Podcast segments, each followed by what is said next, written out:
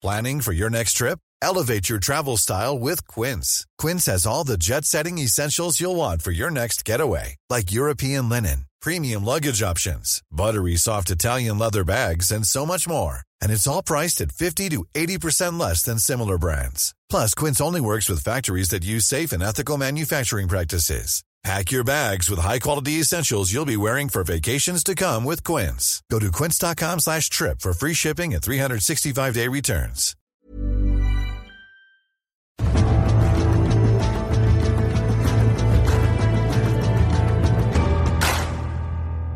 Der Coronavirus hat die Sportwelt in seiner Hand und damit auch die Fußball-Bundesliga. Wir wollen heute genau darüber reden und damit herzlich willkommen zu einer neuen Folge von Extra Time, dem Eurosport-Podcast. Mein Name ist Tobi Lusiak. Mit mir hier ist mein Kollege David Makur. Hallo, grüß euch sich David. Und äh, wir wollen, wie gesagt, über die Entwicklung in der Fußball-Bundesliga reden mit einem, der sich da besonders auskennt. Er hat als erster Fußballprofi auf jedem Kontinent gespielt, war lange Jahre als Experte für Eurosport tätig und ist derzeit Sportvorstand bei Fortuna Düsseldorf. Herzlich willkommen hier im Podcast Lutz Pfannstiel. Hi Lutz. Hallo. Lutz, auch an dich äh, die erste wichtige Frage in diesen Tagen, die ich hier allen Gästen als allererste stelle. Wie geht's dir? Ja, ganz gut. Äh, ich bin gesund, die Familie ist gesund. Äh, bisher sind auch bei uns im Verein alle gesund und ich glaube, das ist momentan äh, das Allerwichtigste, die Gesundheit. Ich glaube, alles andere ist momentan etwas zur Nebensache geworden. Absolut. Trotzdem wollen wir ein bisschen über diese wichtige Nebensache dann doch reden. Lutz, wie, wie hart trifft diese Corona-Pause, die im Moment äh, ja Einzug gehalten hat, Fortuna Düsseldorf, auch aus finanzieller Sicht? Ich glaube nicht anders als äh, fast alle anderen Bundesliga-Vereine oder Profivereine äh, in Europa. Ist natürlich eine sehr schwere Situation weil man sich überhaupt nicht darauf vorbereiten konnte. Ähm, eine Situation, die komplett unberechenbar war, unvorhersehbar war. Und äh, dass natürlich jede Mannschaft äh, gewisse finanzielle Einbußen hat, das ist logisch. Es trifft den einen mehr, den anderen etwas weniger. Aber auch die Fortuna, und wir sind wirklich ein gesunder Verein, äh, wenn es um die Finanzen geht, äh, wo in den letzten Jahren sehr konservativ gewirtschaftet wurde, äh, ist natürlich auch ein, ein gewisses Risiko beziehungsweise ähm, keine einfache Situation. Gibt es intern, du hast gerade gesagt, ihr seid ein gesunder Verein, aber gibt es intern so eine Deadline, bis wann der Spielbetrieb dann doch wieder aufgenommen werden sollte, notfalls auch mit Geisterspielen, bevor es finanziell dann eng werden könnte? Ja, man sitzt halt zusammen, bewertet äh, verschiedene äh, Positionen, man, man spielt alle möglichen Szenarien durch, man prüft und muss halt einfach dann für sich entscheiden, was realistisch umsetzbar ist. Und äh, es gibt natürlich die verschiedenen Szenarien, äh, dass die Liga abgebrochen werden könnte oder dass eben äh, weitergespielt wird, äh, was dann höchstwahrscheinlich auch ohne Zuschauer sein müsste. Ich würde jetzt mal so bezeichnen. Ähm, und klar, ähm, macht man da verschiedene Szenarien und, und bereitet sich darauf vor.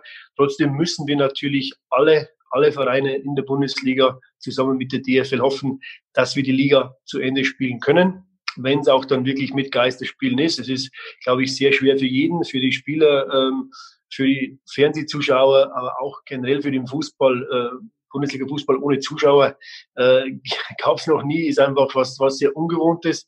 Aber in der Situation wäre es für alle Beteiligten das Beste. Lutz äh, ist, glaube ich, kein großes Geheimnis, dass so ein, so ein Spielerkader ein sehr hoher Posten ähm, in der Bilanz ist von einem äh, Profifußballverein, was, was eben die Gehälter, was die Kosten angeht.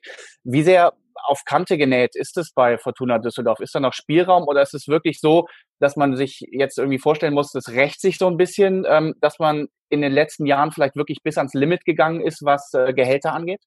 Ja, da ist, glaube ich, Fortuna Düsseldorf ein Paradebeispiel, dass das nicht der Fall ist. Aber wir haben ein sehr niedriges Gehaltsbudget äh, bei unseren Spielern, beim Lizenzkader. Also im Vergleich zu anderen Vereinen äh, müssen wir ganz klar, also auch schon vor Corona, äh, auf der Sparflamme kochen. Das war immer klar. Äh, neben Paderborn und Union haben wir einfach den geringsten Etat. Und dann, dann trifft einen so eine Krise natürlich genauso wie die anderen. Aber es ist doch äh, etwas überschaubarer, weil unser gesamter Kostenapparat natürlich niedriger ist. Äh, trotzdem einfach mal die Frage, weil es bei anderen Vereinen eben auch so ist, äh, Stichwort Gehaltsverzicht. Ähm, Steven Skripski hat es jetzt schon freiwillig mal angekündigt. Ähm, Oliver Fink, euer Captain, hat gesagt, dass die Mannschaft da gesprächsbereit äh, sei. Wie weit seid ihr da mit den Spielern? ja, wir sind in Gesprächen äh, in der Tat und äh, ja, wir versuchen eben die verschiedenen Szenarien darzustellen. Äh, am Ende des Tages äh, läuft es darauf raus, dass man als Verein nur gemeinsam durch so eine Krise gehen kann. Das heißt jetzt nicht nur die Lizenzspieler, sondern genauso auch jeder Angestellte, jeder Vorstand, jeder Trainer äh, ist da auch äh, involviert. Äh, wir müssen den Verein äh, am Leben halten, wir müssen den Verein gesund halten. Und dann äh, ist natürlich das Szenario Gehaltsverzicht äh, ein ganz normales, was ja bei den meisten Vereinen sowieso schon ja, teilweise schon passiert ist. Die anderen sind mittendrin im Prozess, wie bei uns auch. Und wir sind in guten Gesprächen, ähm, verschiedene Szenarien durchzuspielen und werden da hoffentlich auch eine Lösung finden. Lutz, gestern ging äh, durch die Presse eine 20 Millionen Euro Spende sozusagen von äh, einigen Champions League Clubs. Bayern und Dortmund sind da mit dabei. Ähm, inwiefern profitiert Fortuna Düsseldorf von dieser Geste? Wie sieht das ganz konkret aus? Ja, da haben wir noch keine klaren Informationen. Da habe ich wahrscheinlich die gleichen wie du. Ähm, äh, man freut sich natürlich drüber, äh, wenn von den, von den großen äh, äh, Vereinen, die wirklich seit Jahren finanziell natürlich in der Champions League äh, sich da sehr gut aufstellen konnten. Und dann natürlich die Solidarität äh, kommt und man die Solidarität fühlt, vor allem als kleiner Verein. Aber inwieweit dann das umgesetzt wird und in welchen Beträgen, Prozentzahlen, das äh, kann man bisher noch nicht sehen. Wollen wir mal aufs äh, Sportliche schauen? Ihr hattet vor dieser unfreiwilligen Pause, hattet ihr, ja sagen wir mal, eine, durchwachsene Phase. Da gab es dann eben auch das Aus im DFB-Pokal bei Saarbrücken. Wenn man jetzt, ich weiß, es ist wenig Positives an dieser ganzen Geschichte dran. Wenn man ein Fünkchen Positives rausziehen will, kann man sagen, zum Glück machen wir jetzt mal, mal erstmal Pause und äh, können uns ein bisschen sammeln oder wie siehst du das? Nee, gar nicht. Also ich sehe auch die, äh, die schlechte Phase nicht. Klar, wir haben äh, völlig überraschend den Pokal verloren. Äh, unnötig wie ein Kropf, äh, auch nicht zu entschuldigen. Aber in der Liga hatten wir eigentlich eine gute Phase, haben äh, seit dem Trainerwechsel, seit Uri hat ein Spiel verloren. Das war eben zu Hause gegen Borussia Mönchengladbach. Das kann man mal verlieren. Ansonsten waren es wirklich viele gute Spiele, ähm, nicht so viele Siege, sehr, sehr viele Unentschieden, aber müßig ernährt sich das Eichhörnchen und ich glaube, nach dem Prinzip war es bei uns auch in den letzten Wochen. Und äh, uns hat halt dann eben genau der, eben der Freitag, der 13. getroffen. Das war das erste Spiel an dem Spieltag, das halt dann abgesagt wurde, zu Hause gegen Paderborn, was halt 16. gegen 18. ein richtiges äh, Abstiegskampfspiel äh, äh, eigentlich zu voraussagen war. Das Spiel gab es nicht und bisher gab es kein anderes, aber ja, es ist, äh, also ich sehe das jetzt nicht so, äh, dass man sich über eine Pause freut. Ganz im Gegenteil. Ich glaube, äh, alle in der Bundesliga wollen spielen. Ähm, das ist äh, unser täglich Brot, das ist unser Beruf und es macht riesen Spaß. Und man kann es eben nicht absehen, dass dann irgendeine Krankheit, irgendein ein Virus dazwischen funkt. Aber so ist die Situation momentan seit diesem Freitag, dem 13., steht es im Prinzip alles still. Ne? Also die gesamte Sportwelt nach und nach zumindest ist komplett zum Stillstand gekommen. Bei euch natürlich auch. Ähm, schauen wir mal so ein bisschen drauf, was ihr gerade aktuell macht. Also die, von der DFL gab es eine Bitte bis zum 5. April ähm, mit dem Training in Kleingruppen auch auszusetzen. Wie geht Fortuna Düsseldorf damit um?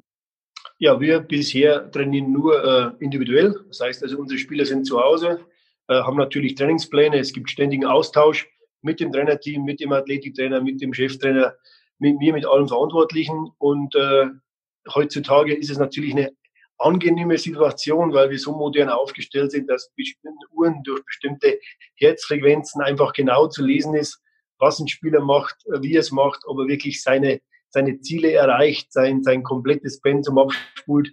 Das ist dann schon sehr angenehm, weil man kann wirklich auf der Uhr am Computer genau lesen, was der Spieler gerade gemacht hat. Und so trainieren wir individuell. Wir versuchen natürlich da so ein bisschen die Langeweile, das Abstumpfen zu verhindern.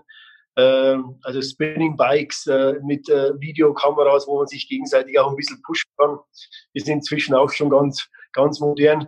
Aber äh, wir sind definitiv einer der Vereine, der bisher ganz klar in Abstimmung mit der DFL sagt, wir folgen den Regeln und äh, die Spieler können ja Gott sei Dank momentan hier in Nordrhein-Westfalen raus, können laufen. Ähm, und äh, müssen nicht nur zu Hause die Übungen machen, sondern können ja zumindest individuell auch äh, Läufe machen. Wie, wie wichtig ist es, wenn wir, wenn wir uns äh, das anschauen mit dem Training? Ähm, Wie wichtig ist es, dass sich da alle Vereine auch bundesweit gleich verhalten? Stichwort Wettbewerbsverzerrung. Ja, das ist halt äh, so lange nicht möglich, das genau gleiche Verhalten, äh, solange halt die, die, Länder im Endeffekt äh, genau den Takt vorgeben, was gemacht werden darf. Nicht soll, sondern darf. Und da gibt es halt verschiedene Bundesländer, die halt etwas andere ähm, Verschärfungen haben als eben die einen. Und äh, ja, es ist natürlich schon so, dass momentan einige Vereine noch etwas anders trainieren als wir jetzt zum Beispiel, eben bis vor ein paar Tagen noch in kleinen Gruppen. Aber es fällt ja oft das Wort äh, Wettbewerbsverzerrung, kann ich ehrlich gesagt nicht sehen, weil Fußball ist ein Mannschaftssport und wenn du, egal ob du jetzt mit zwei oder drei äh, irgendwo rumläufst oder du machst individuell, am Ende des Tages arbeitest du nur an der, an der, an der körperlichen Verfassung, an der Kondition und nicht wirklich äh, am Spielen mit dem Ball oder an taktischen Sachen. Das heißt, natürlich kann der eine oder andere mehr machen, nur ich glaube, das ist jeder Spieler zu seiner eigenen Disziplin aufgerufen. Äh, ich glaube, das macht keinen Unterschied, wenn es jetzt um den um eine Wettbewerbsverzerrung gehen sollte. Trotzdem habt ihr natürlich recht. Es wäre besser und einfacher, wenn man sagen würde, alle haben wirklich die gleichen Voraussetzungen. Aber wie gesagt, solange das halt eben komplett auf die Länder bezogen ist, kann man da halt keine einheitliche Regelung finden. Auch wenn du sagst, es ist in deinen Augen keine wirkliche Wettbewerbsverzerrung, aber wenn man es mal so als Anhaltspunkt nimmt für eine Solidarität oder für ein Gemeinschaftsgefühl innerhalb der Bundesliga, wo jetzt auch ganz viele gesagt haben, wir sitzen da alle in einem Boot, wir müssen aufpassen, dass die kleineren Vereine nicht verschwinden. Und wenn, wenn manche Vereine sich jetzt schon an diese kleine Vorgabe eben nicht so wirklich halten, wie sieht's aus mit der Solidarität in der Bundesliga? Wie sehr seid ihr untereinander ähm, auch in Kontakt mit den anderen Vereinen? Wie stark ist die Gemeinschaft aktuell wirklich? Ja, wir sind schon äh, also ständig in Kontakt. Ich im Austausch natürlich mit den anderen Sportdirektoren. Äh, man weiß schon oder man hört zumindest, was die anderen machen. Äh, ich denke, dass äh, die Vorgabe der DFL einfach äh, die Vereine auch dazu bringen soll, äh, solidarisch zu denken. Nur am Ende des Tages muss es dann doch jeder für sich selber entscheiden, wie weit er sich an diese Vorgabe, an diese, wie soll sagen, Empfehlung hält. Äh, trotzdem glaube ich, ist die Stimmung momentan innerhalb der Teams oder unter der Teams ganz gut. Und äh, ich kann jetzt nicht sehen, wie schon gesagt, ob man jetzt mit zwei oder mit drei oder alleine trainiert. Das macht das im Brauten jetzt im Endeffekt auch nicht fett. Also ich sehe das relativ entspannt. Die Bundesliga pausiert ja jetzt erstmal. Ähm, der neueste Vorschlag sagt, okay, wahrscheinlich wird es noch bis zum 30. April dauern. Ähm, hast du schon, gibt es konkrete Pläne, Szenarien, wann es weitergehen könnte? Kannst du uns ein bisschen Hoffnung machen oder ein bisschen reinnehmen in diese Überlegungen? Ja, es gibt keine konkreten Pläne, aber es gibt natürlich äh, bestimmte Überlegungen, was, was, was möglich wäre. Und ähm, wie man ja gesehen hat, äh, jetzt bis zum 5. April eben kein Mannschaftstraining danach äh, will man sich natürlich nochmal zusammensetzen und überlegen, was als nächster Schritt möglich ist.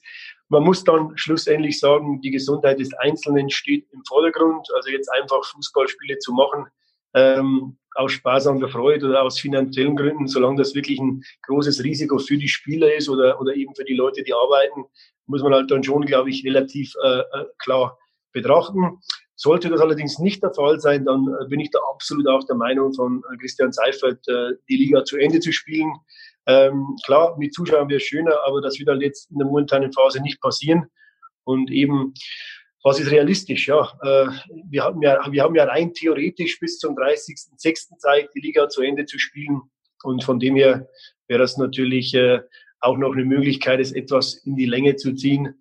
Aber ich hoffe persönlich, dass wir irgendwann im Mai äh, den Bundesliga-Ball wieder rollen sehen. Ich habe noch eine, eine Nachfrage dazu.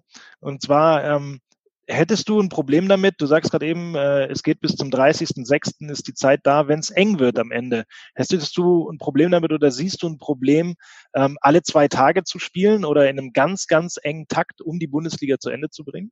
Also alle zwei Tage äh, sehe ich ehrlich gesagt nicht so. Das ist ein bisschen zu krass, vor allem wenn wir in einem Monat, wir reden dann neun Spiele, wir haben noch neun Spiele, äh, die dann wirklich in, in zwei Tagesrhythmus zu spielen, das wäre schon, glaube ich, sehr schwer. Vor allem die Spieler hatten jetzt eben nicht das Mannschaftstraining, also man muss da auch ein bisschen an das Verletzungsrisiko denken. Aber äh, das heißt also schön die englischen Wochen. Und die Engländer machen es ja vor schon, glaube ich, seit Geburt Christi, dass man immer zweimal die Woche spielt. Also Samstag, Mittwoch oder Dienstag, Sonntag ist äh, Dienstag, Freitag, je nachdem. Also diese Spieltage äh, zu machen, ist ja, glaube ich, auch relativ normal, auch für die Champions League-Teilnehmer. an einem Mittwoch zu spielen unter der Woche und dann am Wochenende, äh, glaube ich, ist über einen Monat gesehen mit Sicherheit möglich.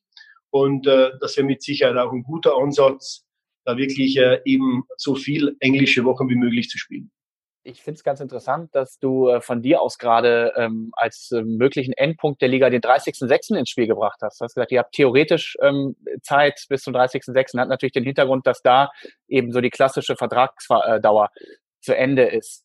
Ähm, Gibt es ein Szenario für dich, äh, das über den 30.06. hinausgeht, was natürlich mit deutlich mehr Arbeit auch für die Juristen oder auch für euch als Sportdirektoren, als Manager ähm, verbunden wäre. Ist das in deinen Augen überhaupt möglich, dass es über den 30.06. hinausgeht?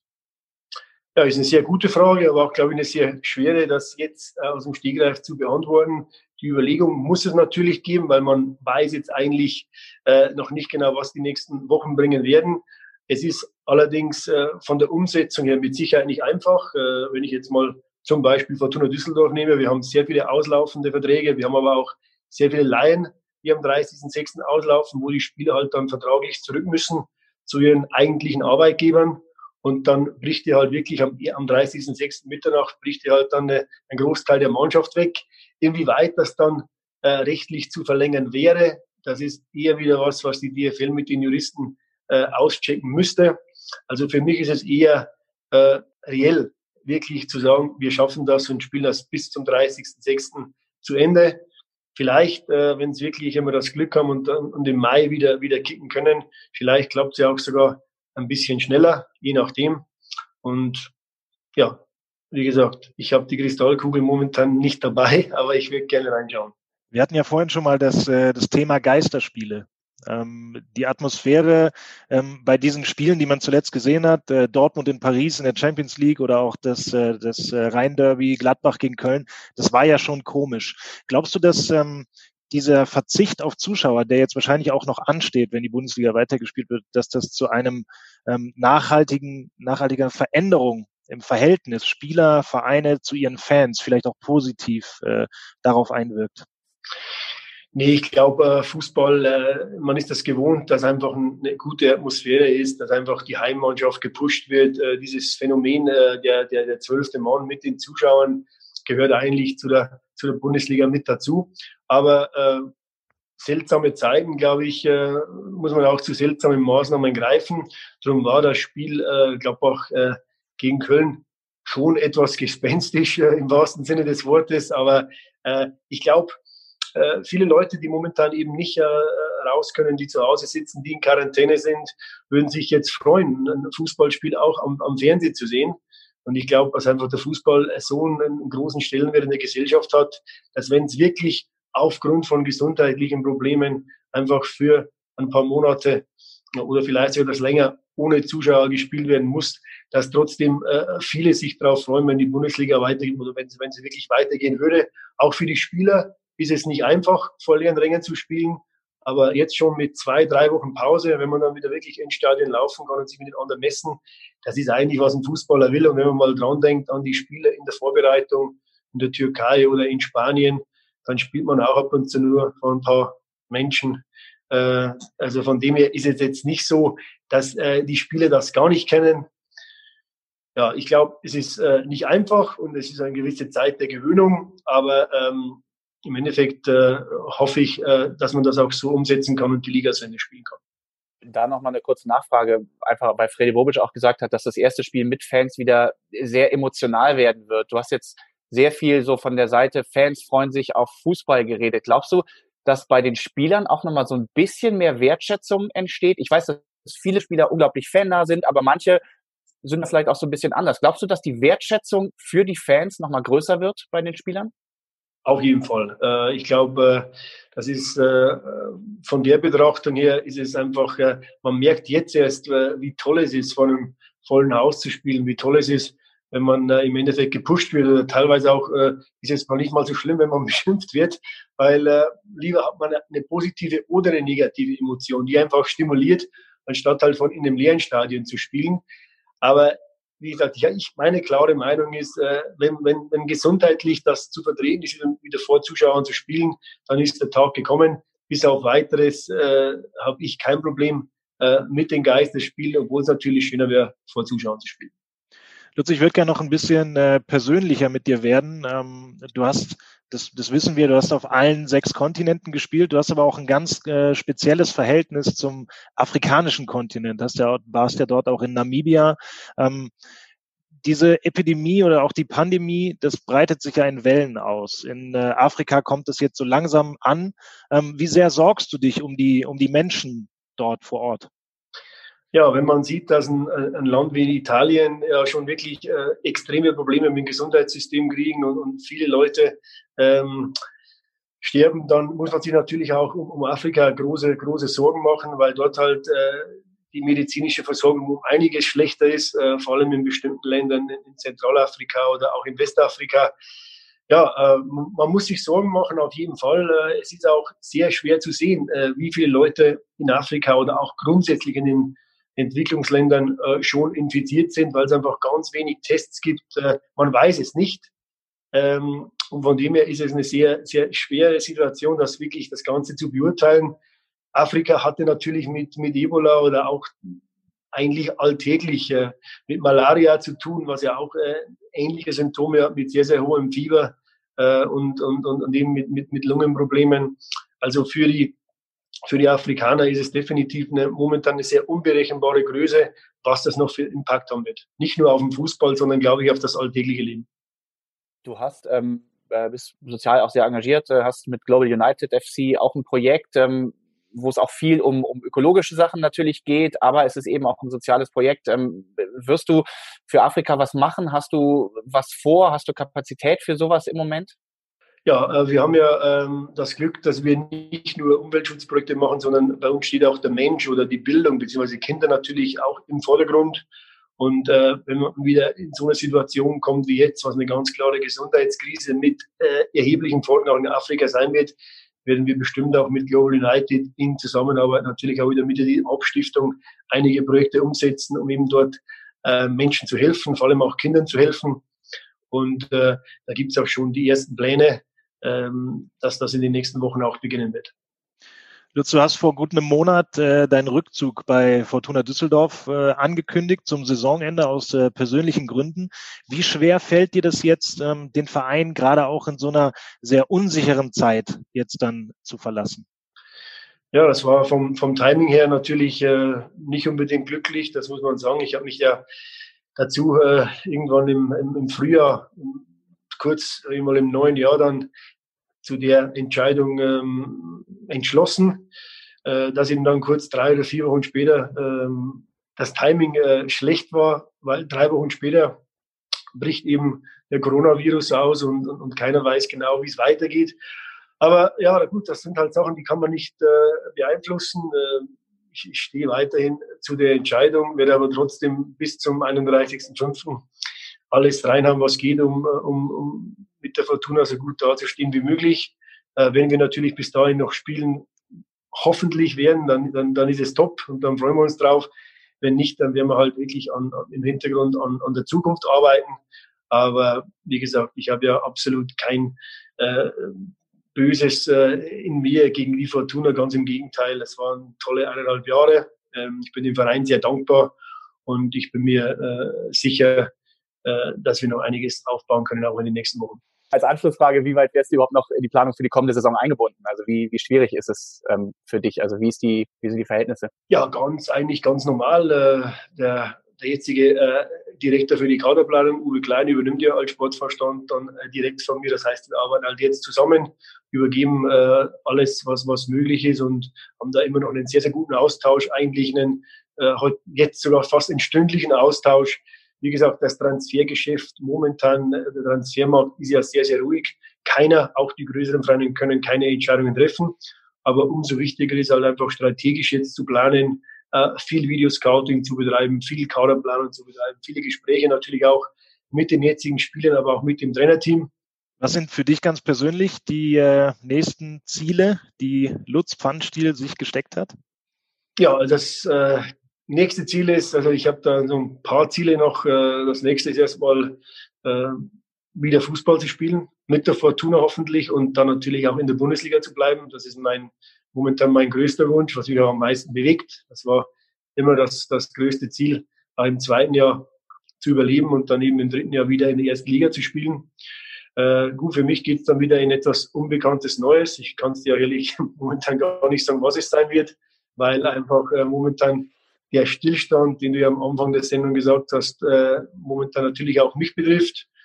Aber bisher ging es ja immer weiter äh, und äh, von dem her wird, das, äh, wird sich das auch äh, wieder regeln. Es war ein bisschen äh, Planung war für mich natürlich auch die Europameisterschaft wieder als Experte zu begleiten bei verschiedenen Fernsehsendern. Das ist natürlich auch mal kurz, kurz ausgefallen, was aber auch, glaube ich, richtig ist und eine Entscheidung der Vernunft war momentan. Also einfach abwarten, was passiert. Äh, wichtig, dass alle gesund bleiben und für mich momentan zählt äh, bis zum 31.05. nur die Fortuna. Lutz, möchte mich äh, ganz herzlich bedanken, glaube auch im Namen von David. Äh, danke für wirklich sehr, sehr tiefe, tolle Einblicke in, in das Leben im Moment in der Bundesliga bei Fortuna Düsseldorf. Alles Gute für dich, für den Verein. Bin mir sehr, sehr sicher, dass wir auch weiterhin von dir hören werden. Ähm, und ihr da draußen könnt natürlich diesen Podcast nochmal anhören, wenn ihr wollt. Oder ihr sucht euch einfach einen anderen in unserem Feed. Wir hatten sehr, sehr viele tolle Gäste in den letzten Tagen. Niklas Kaul, der Zehnkampf-Weltmeister, Sven Hannawald. Wir haben mit einem Transferexperten gesprochen über den Transfermarkt diesen Sommer. Da sollte für jeden was dabei sein. Alles das bei Extra Time im Podcast-Feed. Ansonsten Twitter, Hashtag Eurosport Podcast, Instagram, da sind wir unter eurosport.de und, und ansonsten surft vorbei bei eurosport.de, da gibt es jede Menge News aus allen Sportarten. Das war's. Vielen Dank nochmal, Lutz. Vielen Dank, David. Bleibt alle gesund und wir hören uns dann schon morgen wieder. Macht's gut. Ciao, ciao. Euch. Tschüss. Tschüss.